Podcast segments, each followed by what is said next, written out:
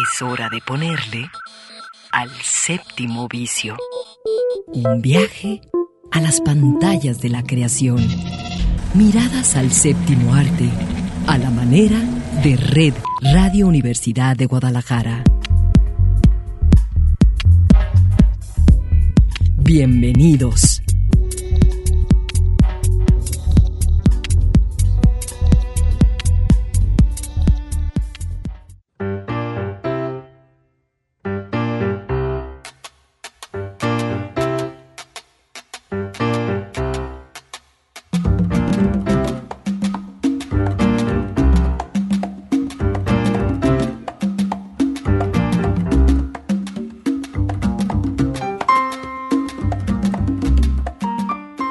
Buenas tardes, ¿cómo está toda la banda del séptimo vicio? Así comenzamos hoy nuestro programa.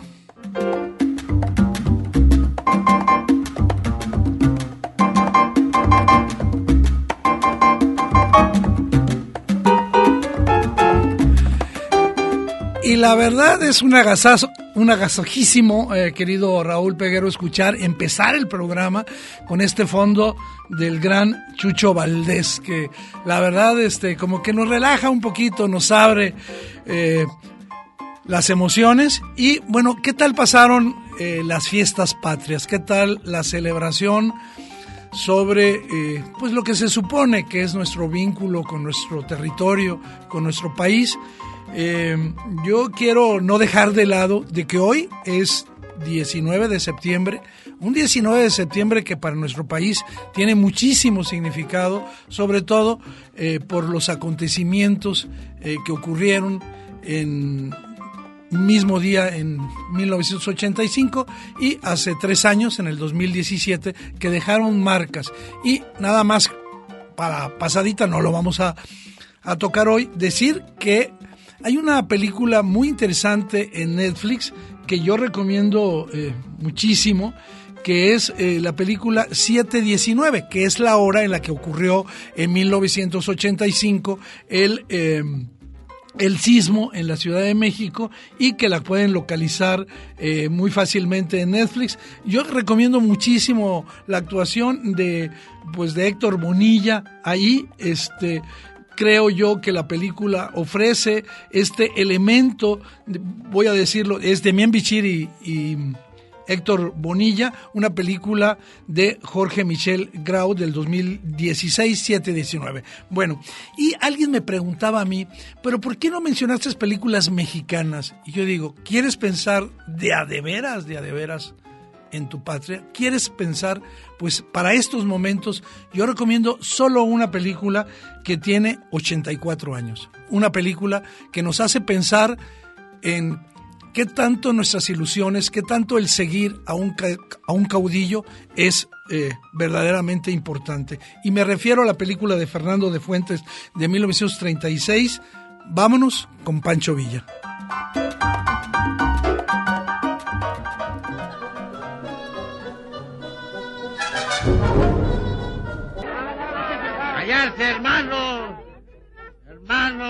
Hermanitos de raza, miren pa' qué anda peleando Pancho Villa, para que todos ustedes tengan que comer.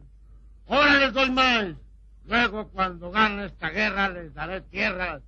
Cada uno tendrá su rancho y no tendrá que seguir de peón. ¡Viva el general Villa! ¡Viva!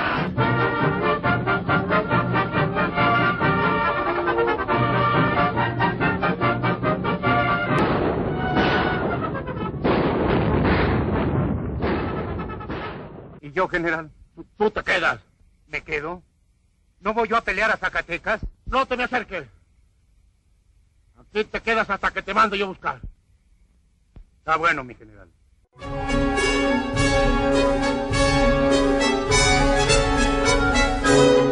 ¿Se han vuelto ustedes locos? ¿Este es el pago a un soldado de la revolución? ¿Este es un ejército de hombres o una tropa de perros? La vida de un hombre no vale nada para de bueno, pues ahí estamos escuchando algo de esta película, que es una crítica potente, poderosa hacia el caudillismo y hacia esas ilusiones no cumplidas que un movimiento social como la revolución tuvo, una mirada que nos ayuda a entender el presente y esta película está disponible absolutamente gratuita en versión HD en eh, la Filmoteca de la UNAM en el apartado que dice cine en línea. Usted lo puede poner, ustedes lo pueden poner en su en su pantalla grande y se ve perfecta, una una gran película recomendable y justamente hablando de estos días, de estos tiempos y de hablar de nuestro país, eh, la directora mexicana Yulene Olaizola, recibió dos premios en el circuito alternativo del Festival de Venecia. Eh, la mejor dirección por el jurado de crítica independiente y el premio Sonriso Diverso como la mejor película extranjera de interés social. Recordemos que Yulene Olaizola eh, se hizo, digamos, muy conocida a partir de su primera película Intimidades de Shakespeare y Víctor Hugo, un documental eh, pues muy interesante.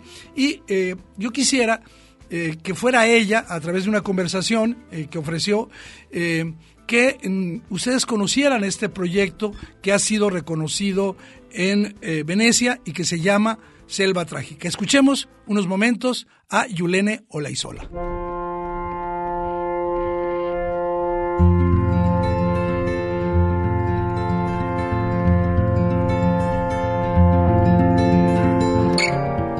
Muchas gracias por compartir con el séptimo vicio estos momentos, Yulene.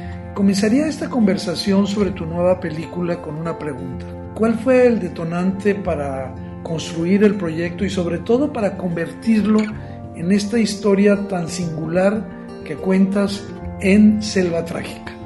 Todo empezó hace 10 años que viajé por primera vez a la frontera entre México y Belice estaba de vacaciones, intenté cruzar la frontera y descubrí, digamos, esta conexión entre México y Belice, que es una frontera muy diluida, digamos, solamente estamos separados por el río Hondo, un río muy delgado que puedes cruzar incluso nadando si es necesario. Desde ese momento sentí curiosidad por Belice como país y por la frontera entre México y Belice y años después pude regresar a esa región y, reconocer un poco más el lugar. Empecé a hacer investigación sobre el lugar, descubrí todas las leyendas que tienen que ver con la cultura maya y la selva, como la leyenda de la mujer Xtabay. Y al mismo tiempo descubrí leyendo sobre la historia del lugar que hace 100 años comenzó eh, a desarrollarse la industria del chicle, la extracción de goma de mascar, que años después se volvió una industria muy importante en México. Entonces esas tres cosas eh, se conectaron en mi cabeza y, con esos tres elementos empecé a crear la historia de Selva Trágica. Selva Trágica es una ficción. Algunos la califican y yo coincido como una especie de western dramático. Y más allá de eso, a ti, ¿qué asuntos te interesa o te interesó abordar en tu relato? Y sobre todo, ¿a dónde quieres conducir al espectador con esta historia?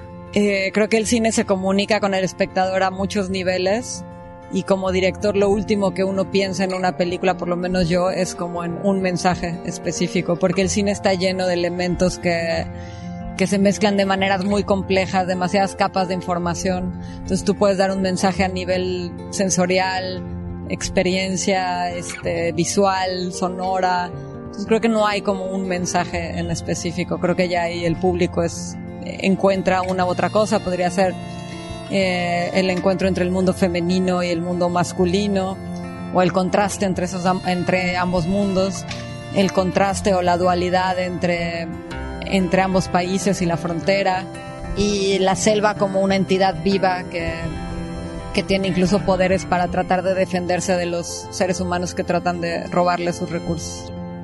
Me parece que la selva aquí es más que un escenario, más que una provocación. Esta selva que tú planteas, que tú eh, reproduces, nos seduce, nos habita como un personaje. Sí, la selva es un personaje primordial en la película. En todas, todas mis películas inician con la idea de una locación, un lugar donde quiero filmar y ese lugar se vuelven personajes de mis películas. Y hay también una selva que tú encuentras, una selva que quieres digamos, compartir y, que también traduces. La selva, pues una de las cosas que como parte de mi investigación a la hora de leer literatura, poesía sobre, sobre esta región, los poetas y, escritores mexicanos siempre hablaban de la selva como una entidad viva que, que tiene el poder de defenderse de los hombres que roban sus recursos y por ahí leí algo que siempre se me grabó y que quise retratar en la película, que es la idea de que a pesar de que la selva puede ser un lugar misterioso, oscuro, al que le tenemos miedo por todas las criaturas que ahí viven, insectos, este, fieras, eh, animales feroces como el jaguar, changos, etcétera, ni siquiera eso se compara con la oscuridad que pueden albergar los corazones de los seres humanos. No hay peor bestia de la selva que el ser que los seres humanos. Entonces en mi película creo que hay una dualidad también entre estar viendo cómo se comportan estos hombres, esta pandilla de hombres que trabajan en el chicle, de alguna manera haciendo una metáfora con los monos o, los changos que están en esa selva y también observan con curiosidad a esta hermosa mujer beliceña. Entonces pues ese era un poco la, el juego, la metáfora, la idea de, que retrata la película. Para concluir, deseo felicitarte eh, por esta nueva película, Selva Trágica, que has llevado al Festival de Cine de Venecia, a la Mostra de Venecia, y que pues ha recibido el reconocimiento unánime por su calidad. Es un año muy especial, creo, para todos, pero en ese sentido es todavía más emocionante haberlo logrado y estar aquí, tener la película y compartirla con el público, empezar a leer las primeras opiniones y saber que le apostamos, digamos, a un año muy difícil para el cine, no nada más, bueno, para todo, para toda la humanidad, pero obviamente eso también se refleja en la industria del cine. Entonces tomamos un riesgo como productores, directores al, al decidir estrenar la película en Venecia y acoplarnos a lo que está pasando, pero creo que la apuesta valió la pena y el festival siempre te hace sentir cómodo y muy, sí, muy bien recibidos todos nosotros. Y también se ve esa emoción en la gente que por fin regresa a las salas de cine y eso es muy especial, como formar parte de ese regreso lo hace especial. Felicidades, de nuevo, muchas gracias.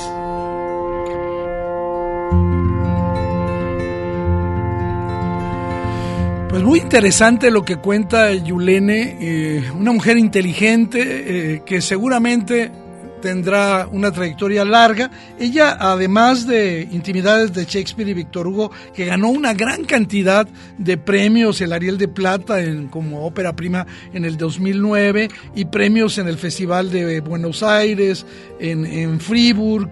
Eh, bueno, ha recibido eh, muchísimos premios por este, por este documental. También dirigió Paraísos Artificiales en el 2011 Fogo en el 2012, eh, dirigió o codirigió con Rubén Imas Epitafio en el 2015. En el 2017 ella dirigió un episodio de una serie de televisión que se llama eh, Noctámbulos, Historia de una Noche y en el 2016 dos episodios de una serie eh, que entiendo que está en el canal 22 que se llama Maestros Olvidados, Oficios que Sobreviven. Eh, ahí hizo dos episodios, el de El Hombre de Rosa y Ismael Sarazúa. Eh, hizo uno de un cantinero. que creo que en el 2016 hizo este, esta serie. Bueno, ahí está el perfil de esta cineasta mexicana que en Selva Trágica muestra una historia que seguramente va a dar mucho que hablar. Nosotros nos vamos a nuestro siguiente corte escuchando a Lila Downs con El Silencio.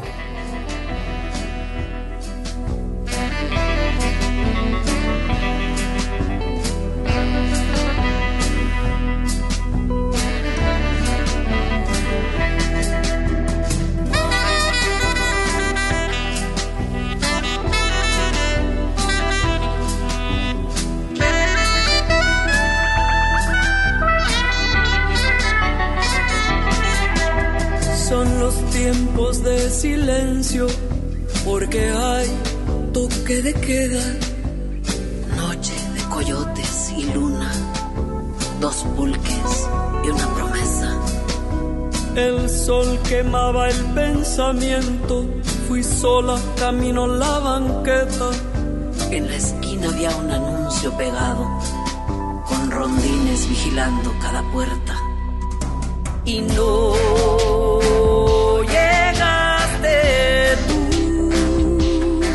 se perdieron tus pasos El séptimo vicio. Nuestro alfabeto de imágenes para entender el cine. Regresamos.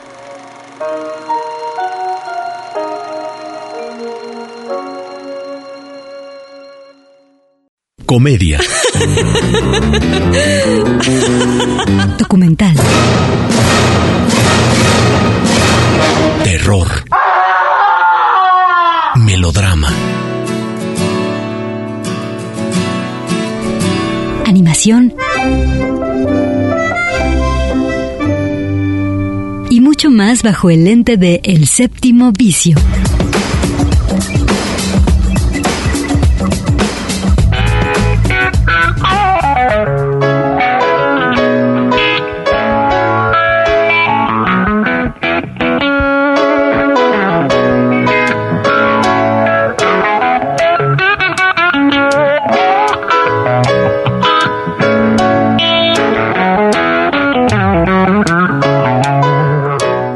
Regresamos al séptimo vicio y pues eh, nos toca como cada semana eh, invitarlos a que revisen eh, películas que pueden ustedes disfrutar a través de distintas plataformas. En esta ocasión quiero hablar de dos películas, dos películas eh, con diferentes enfoques.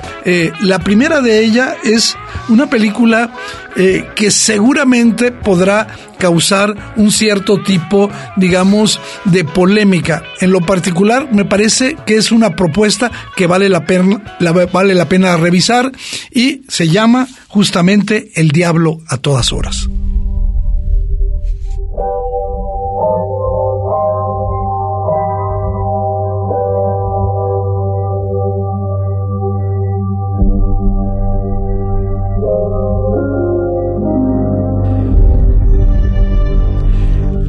El Diablo a todas horas que pueden ver en la plataforma Netflix es una película reciente y desde que se anunció el, el proyecto y que supimos el reparto eh, pues que estaría en ella pues ya causó cierto interés eh, porque va a tener actores tan célebres tan conocidos como Tom Hollard, Bill Skarsgård, eh, Robert Pattinson y sobre todo porque detrás de la película digamos el director sería Antonio Antonio Campos, que eh, se ha hecho de a poco eh, pues una cierta fama de ser un realizador bastante sólido, eh, un realizador digamos más enfocado dentro del cine independiente, pero que tuvo bastante reconocimiento por una aportación clave que hizo al diseño visual de las dos primeras temporadas de la serie que hemos comentado aquí, The Sinner.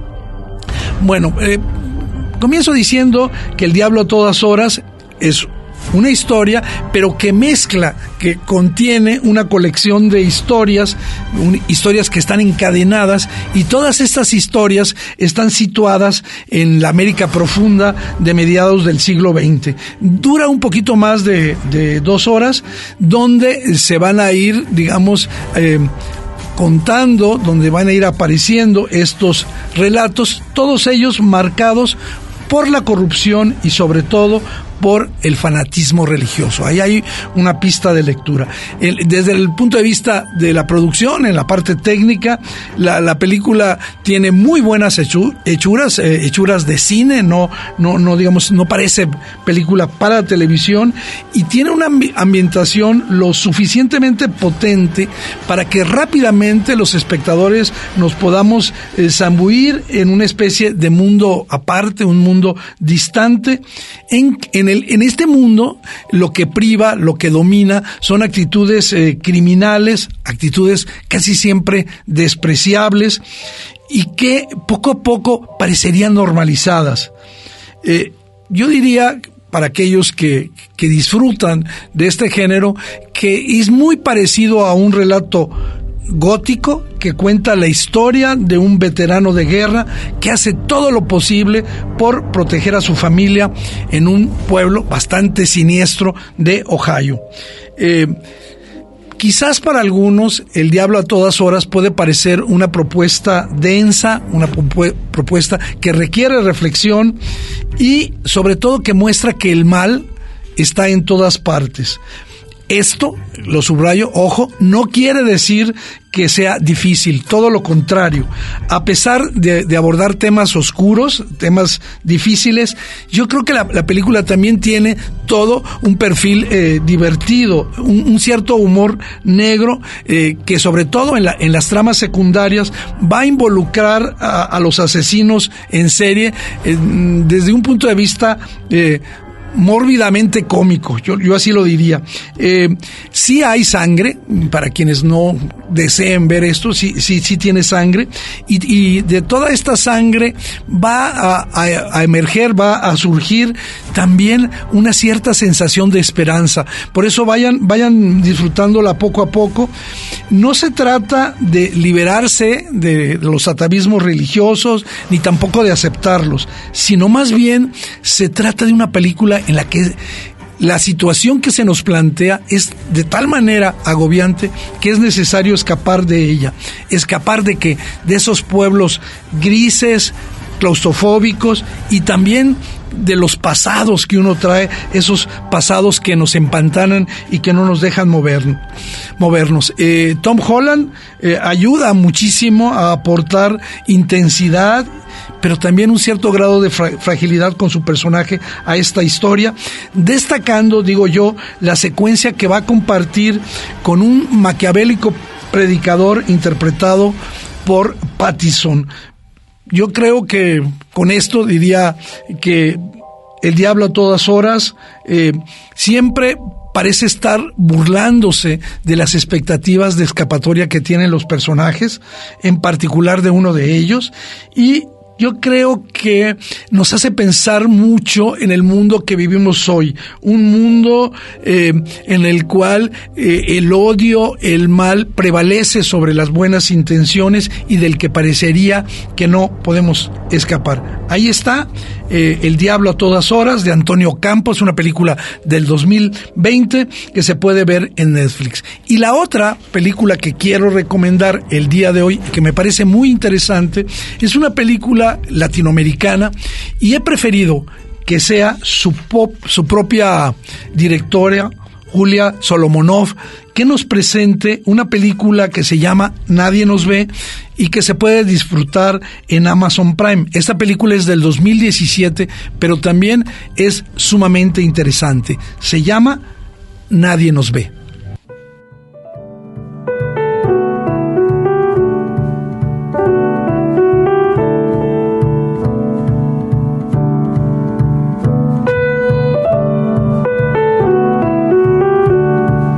Nadie nos mira es la historia de Nico, que es un actor argentino de cierto reconocimiento en Buenos Aires, que decide viajar a New York por una oferta para trabajar con un director joven mexicano en una película independiente.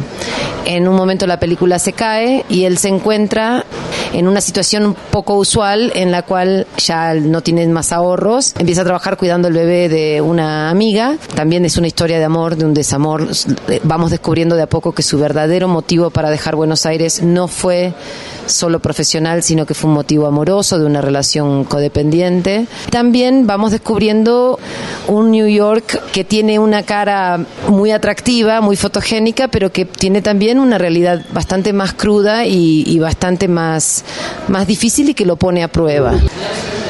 Más real, ¿no? Más auténtico. Bueno, todavía estás a tiempo de volver. ¿Me llamas? La película es una mirada crítica no solamente al sueño americano que es mucho menos real de lo que se pretende eh, y que me parece que seguir reproduciéndolo es como seguir reproduciendo una mentira y cuestiona la idea de triunfo o fracaso en la vida de un artista, de alguien creativo, ¿no?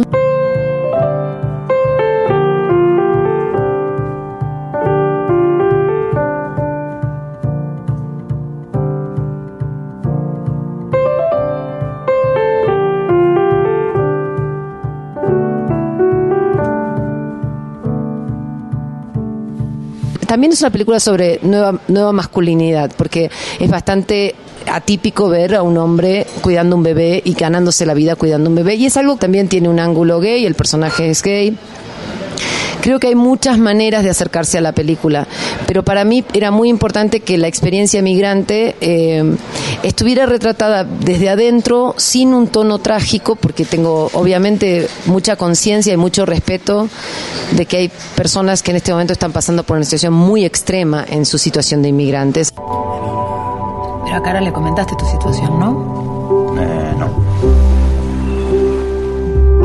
Hola Nico, que tu experiencia en Nueva York vaya bien. Ya pasó mucho tiempo, ¿no? Ya está.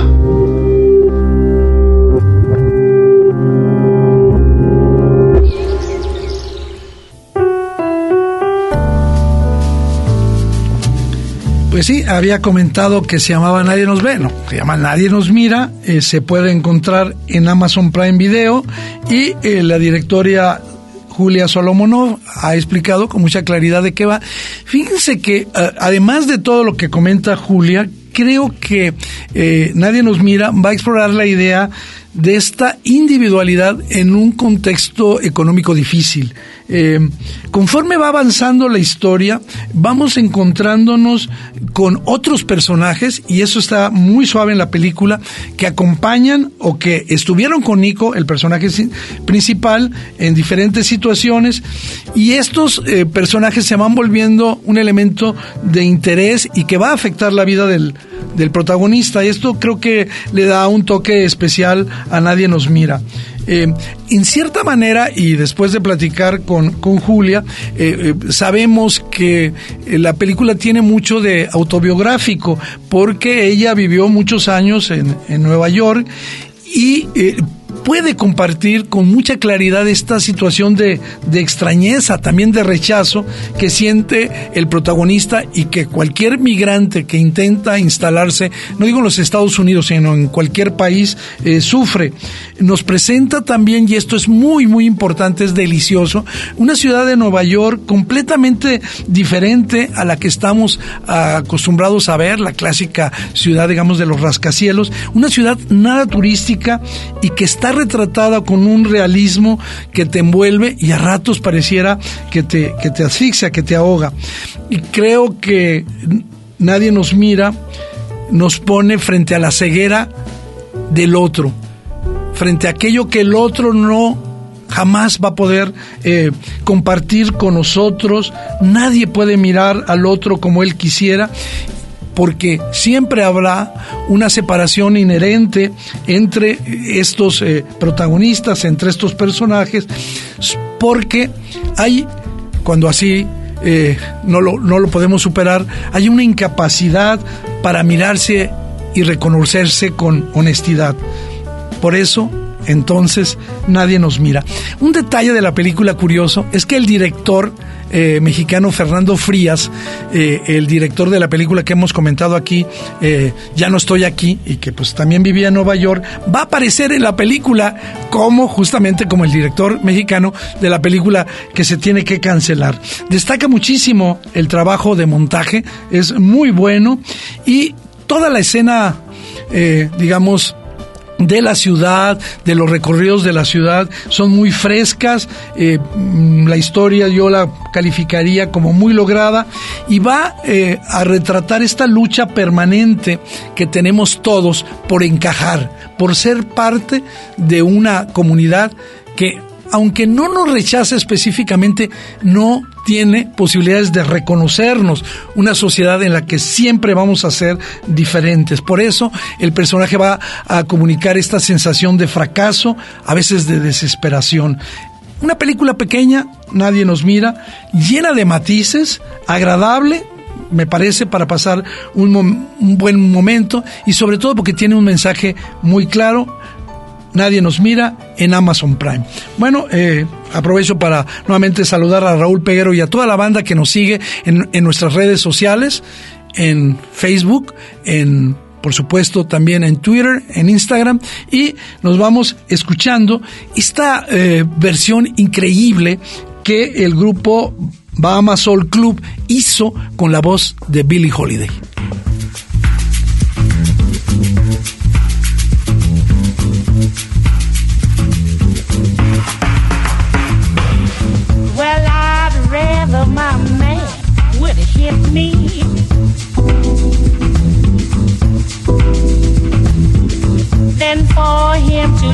Up and with me. I swear I won't call no copper. Creadores, espectadores, críticos. Todos tienen su boleto para entrar a El Séptimo Vicio.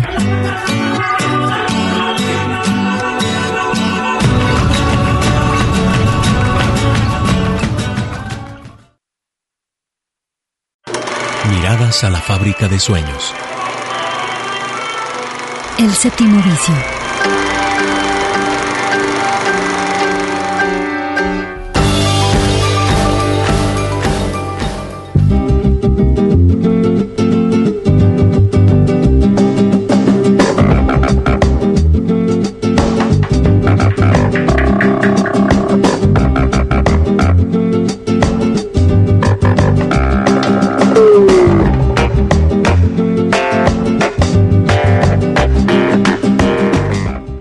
Ese momento en el séptimo vicio donde eh, recuperamos nuestro gusto por el cine documental, por las propuestas documentales, aquellas que registran la experiencia humana, que nos ponen en contacto con situaciones eh, a veces amenazantes, a veces, por supuesto, placenteras, y que nos ayudan a tener nuevas comprensiones sobre nuestro entorno, sobre nuestras relaciones.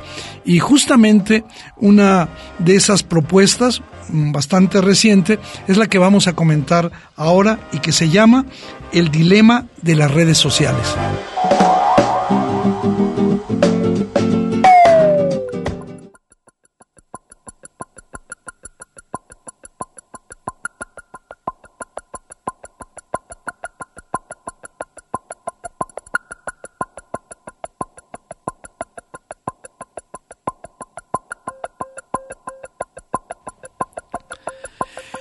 El dilema de las redes sociales eh, del director Jeff Orlowski es, una, es un documental el del 2020, se puede disfrutar en Netflix y eh, pues ya desde el, el nombre nos está eh, anunciando que está tratando un tema relevante, actual, pero también, y creo que eso es el verdadero valor de esta serie, es que nos está remitiendo a situaciones que no so- solo tienen que ver con el presente, sino tienen que ver también con el futuro.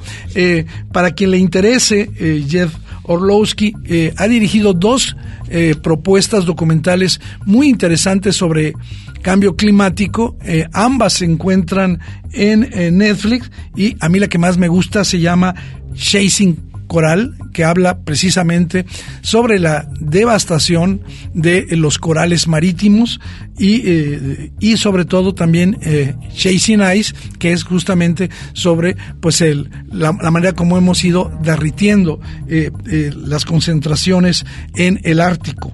Lo, lo que la película eh, El dilema de las redes sociales intenta es ofrecer respuestas a una pregunta que- a la que siempre estamos dándole vueltas, pero que siempre dejamos a medios. Y esa pregunta es, ¿de veras tienen algo de perverso, de negativo las redes sociales? Y creo que buscando la respuesta, eh, el resultado que tenemos como espectadores es magnífico. Yo creo que eh, el documental se las arregla para de poco a poco ir desentrañando un tema eh, que tiene muchísimas polaridades, que es desconcertante, pero lo hace con precisión, con inteligencia. No trata de provocarnos un pánico moral, ni tampoco de ser condescendientes con nosotros para simplificar la complejidad de las cosas.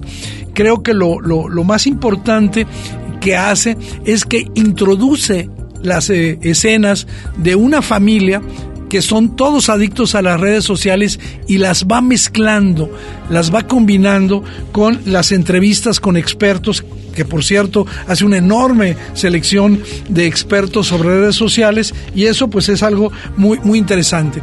La, la otra cosa que quiero adelantar sin ser un spoiler es que los últimos 10 minutos de este documental van a construir un argumento tan poderoso, tan perfecto, que creo yo que eh, nos ofrecen consideraciones contundentes, efectivas, para que vayamos reflexionando acerca de nuestro consumo en redes sociales.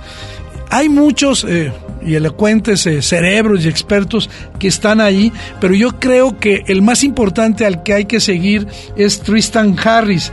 Y Tristan Harris es eh, el director del Centro de Tecnología Humanista, una organización sin fines de lucro, una ONG, que está buscando revertir la degradación humana tratando de realinear la tecnología de acuerdo con nuestra humanidad. Y creo que esta es una parte para no decir que hay que pelearnos con la tecnología, sino hay que buscar realinearla.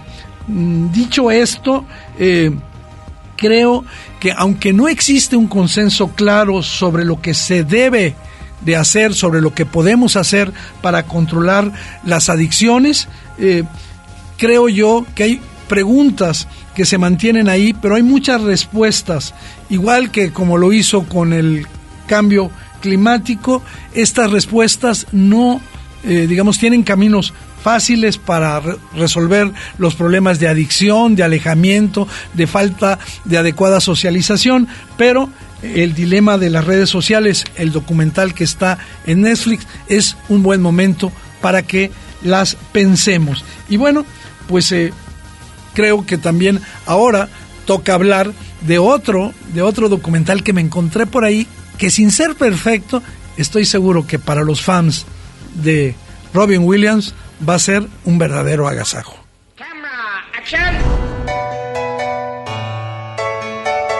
Ay.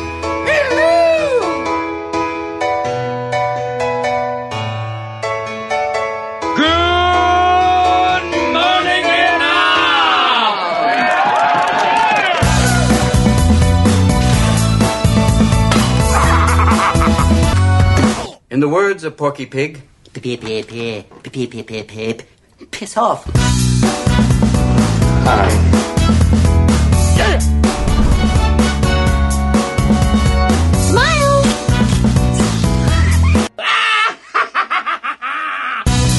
No matter what anybody tells you, words and ideas can change the world.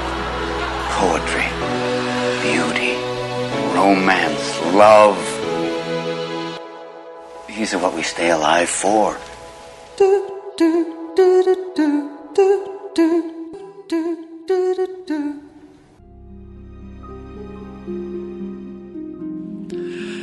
Ahí está el, esta entrada para presentar el documental que, es, que se llama Robin Williams, Entra en mi mente, Robin Williams Entra en mi mente, que se puede ver en HBO. Eh, es una historia, si quieren, un poco, vamos a decir, plana. Este, sin embargo, creo que eh, para quienes eh, admiran o admiramos a la trayectoria del fallecido Robin Williams, va a ser muy interesante escuchar cómo los amigos famosos de, de, de Robin Williams, como Billy Crystal, Steve Martin, pero también su ex esposa y su hijo, su hijo Zach, este, van a ofrecernos eh, no solo recuerdos, sino acercamientos a la intimidad de Robin Williams. El documental pues, comienza con, con, los inicios de la vida de Williams, cuando su padre viajó del medio oeste, eh, eh, porque él trabajaba para la Ford Motor Company, y lo, lo digamos, acostumbró a Robin Williams a este a tener siempre ese vacío, el vacío de un padre ausente y que él lo enfrentó siempre de una manera humorística porque como él tenía mucho tiempo solo, empezó a imitar a un comediante, a Jonathan Winters, eh, al que él eh, admiraba muchísimo, ¿no? Eh, y, y, ahí vemos cómo esa soledad de Williams, que está en el arranque de su vida, se convirtió en un dispositivo para crear un gran cómico.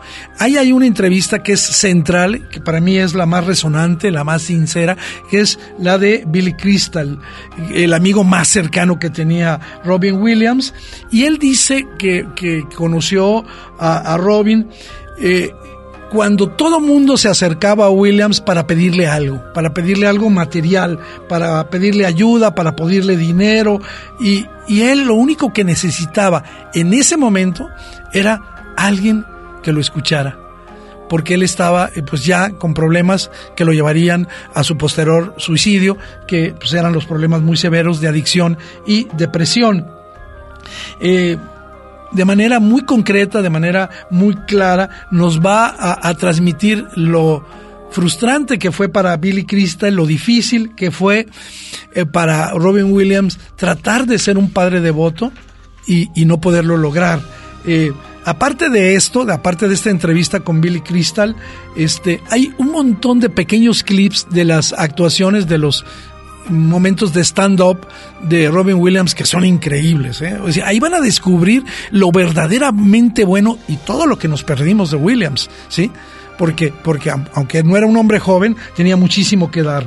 Eh, Robin Williams entra en mi vida, el documental eh, que está en HBO que estamos comentando, se parece más, digamos, una especie como de homenaje de un fan que a una verdadera, digamos, visión crítica de su vida. No va a profundizar muchísimo en los aspectos más polémicos de la vida de Williams, no le interesa, pero sin embargo creo que es entretenida que en, en, momentos es muy entrañable, llena de historias muy divertidas y creo que provoca una mirada, puede ser tal vez superficial, a esta mente brillante, sagaz, a este corazón muy amigable y atormentado del gran Robin Williams.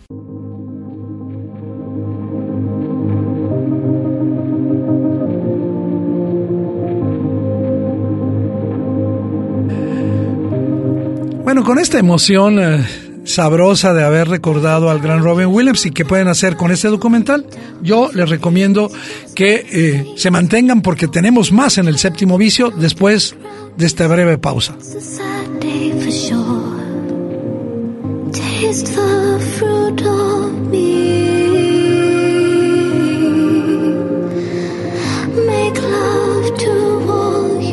Un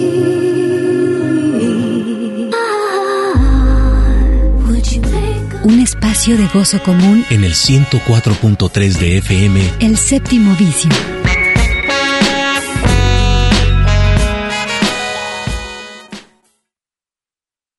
El séptimo vicio. Cine en permanente construcción.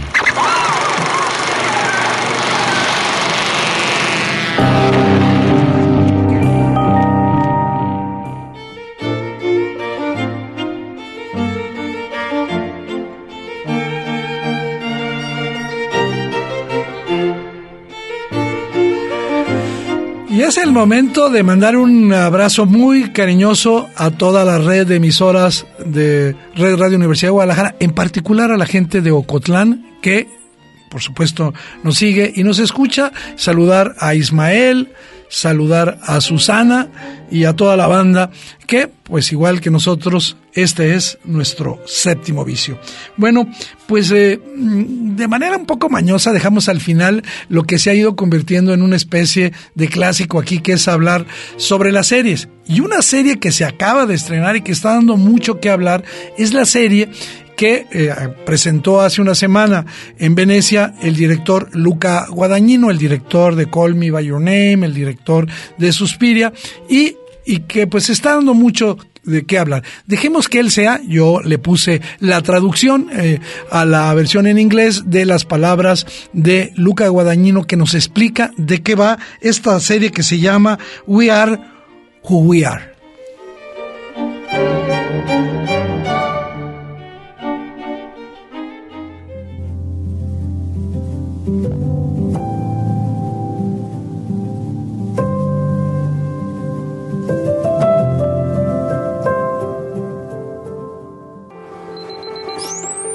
We Are Who We Are. We Are Who We Are trata específicamente sobre dos familias que viven en una base militar americana en Italia. Esta base, creada desde cero, que no existía, es de alguna manera una reproducción fidedigna de lo que encontrarías en una verdadera base militar estadounidense en Italia. I think what is important about choosing an American military base Creo que lo importante de haber elegido una base militar americana es que de cierto modo los Estados Unidos son un concepto construido por los americanos en donde quiera que esté. Me gusta este insólito tipo de lugar dentro del territorio italiano que de una forma no es una excepción para ellos. I like that friction between the outside and the inside. Uh, and I like to see a sort of experiment of America within the boundaries of a small community like that. Ese es su país, ese es su hogar. Me gusta esa fricción entre el interior y el exterior.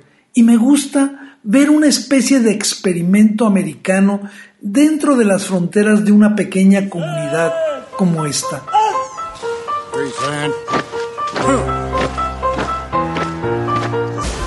In a way, We Are Who We Are is a very calm and soothing answer. It's part of the human nature to be whoever you want to be. De alguna manera, We Are Who We Are es una respuesta muy calmada y tranquilizadora. Es parte de la naturaleza humana ser lo que queremos ser.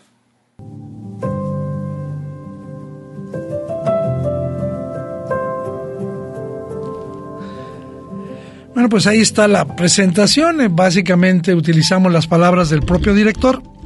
Yo solo he visto eh, los primeros tres capítulos eh, de, esta, de esta serie que tiene ocho. Acaba de comenzar, se estrenó apenas a mediados de la semana pasada, creo que el día 15 de, de septiembre. Y bueno, ya nos decía que transcurre en una base militar estadounidense, viven puros militares, es una pequeña ciudad en Italia.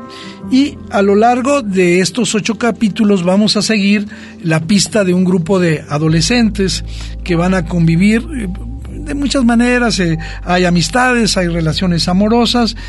Y eh, creo que la película tiene un ritmo que permite que el espectador se vaya familiarizando con los personajes y eh, al- algo que a mí en lo particular me parece interesante es que no hay un actor o actriz protagonista, sino conforme van pasando los, los capítulos, eh, vamos teniendo la, la historia alrededor de un personaje en particular y, y mucho más que centrarse en el personaje, lo que hace el, el director es contar la historia a partir de la mirada de este personaje. Yo creo que ese es un, un buen acierto, eh, a veces puede ser un poco mm, o demasiado contemplativa y, al ser meros observadores de lo que está ocurriendo, al acercarnos a la vida íntima de este grupo de jóvenes, también tenemos tiempo para sentir qué tanto nos identificamos con lo que les está ocurriendo. Y sí creo que eh, acierta al decir que eh, somos lo que, lo que somos porque nos, nos muestra todo el mundo como como pueden ser, ¿no?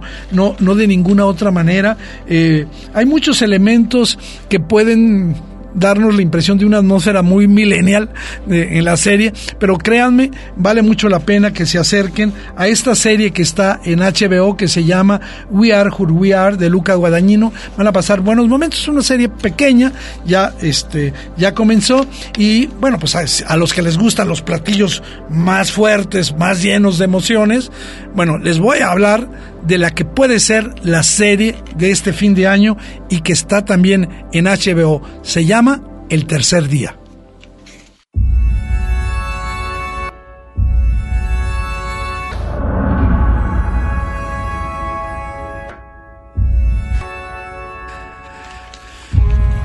Bueno, no tiene uno tiempo para todo, pero la verdad este también eh, es una historia que, cuando menos en sus tres primeros episodios, está protagonizada por Jude Law y eso ya tiene un valor para una mucha gente. Me parece que la actuación de Jude Law es muy buena. Es la historia de Sam, un hombre que de manera misteriosa se siente eh, atraído, con ganas de irse a una isla muy extraña en la costa británica, donde se va a encontrar con un grupo de isleños dedicados a preservar sus tradiciones de cualquier manera.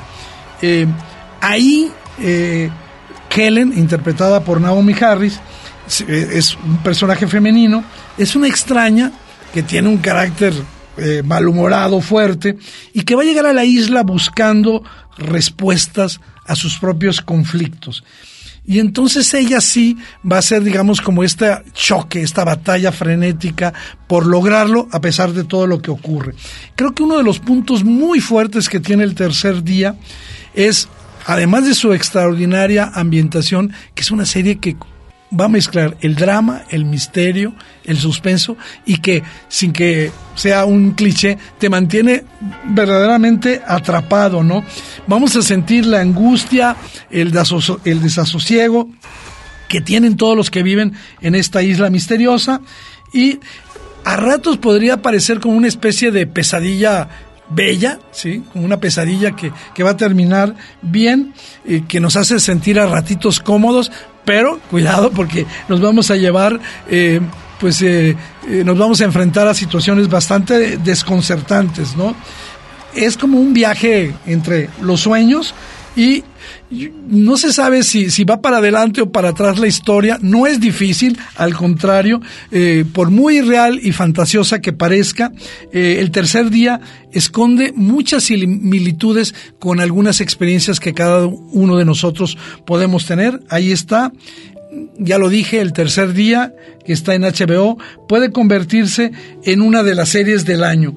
Tiene una fotografía verdaderamente increíble que va a convertirnos a nosotros también en parte en habitante de esa isla que va a sumergirnos de lleno en experiencias sensoriales muy bien ejecutadas, una de esas obras que diría yo el tercer día que se va a convertir en un clásico, la serie es bastante breve y ya había comentado que en el elenco está Jude Law, pero también Emily Watson, Denise Kelly, que pues ofrecen lo mejor de ellos mismos y casi yo diría que está muy cerca de ser una obra maestra por, por el timing que tiene. El tercer día en HBO, la serie, junto con eh, la otra eh, serie que recomendábamos, que es la de Luca Guadañino, son las dos series que recomendamos hoy aquí en el séptimo vicio. Y con esto, mi querido Raúl Pegueros, hemos llegado al final del programa de hoy y con un abrazo para todos, cuídense, así nos cuidamos todos y nosotros nos vamos escuchando a este grupo argentino que tiene un sabor, de veras, se llama San Martín Vampire. Hasta el próximo sábado.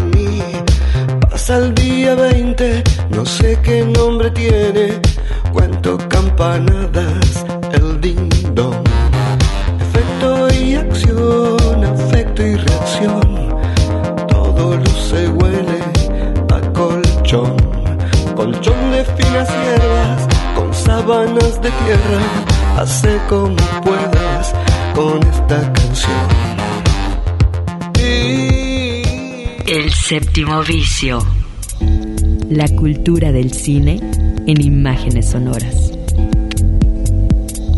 Un viaje a las pantallas de la creación.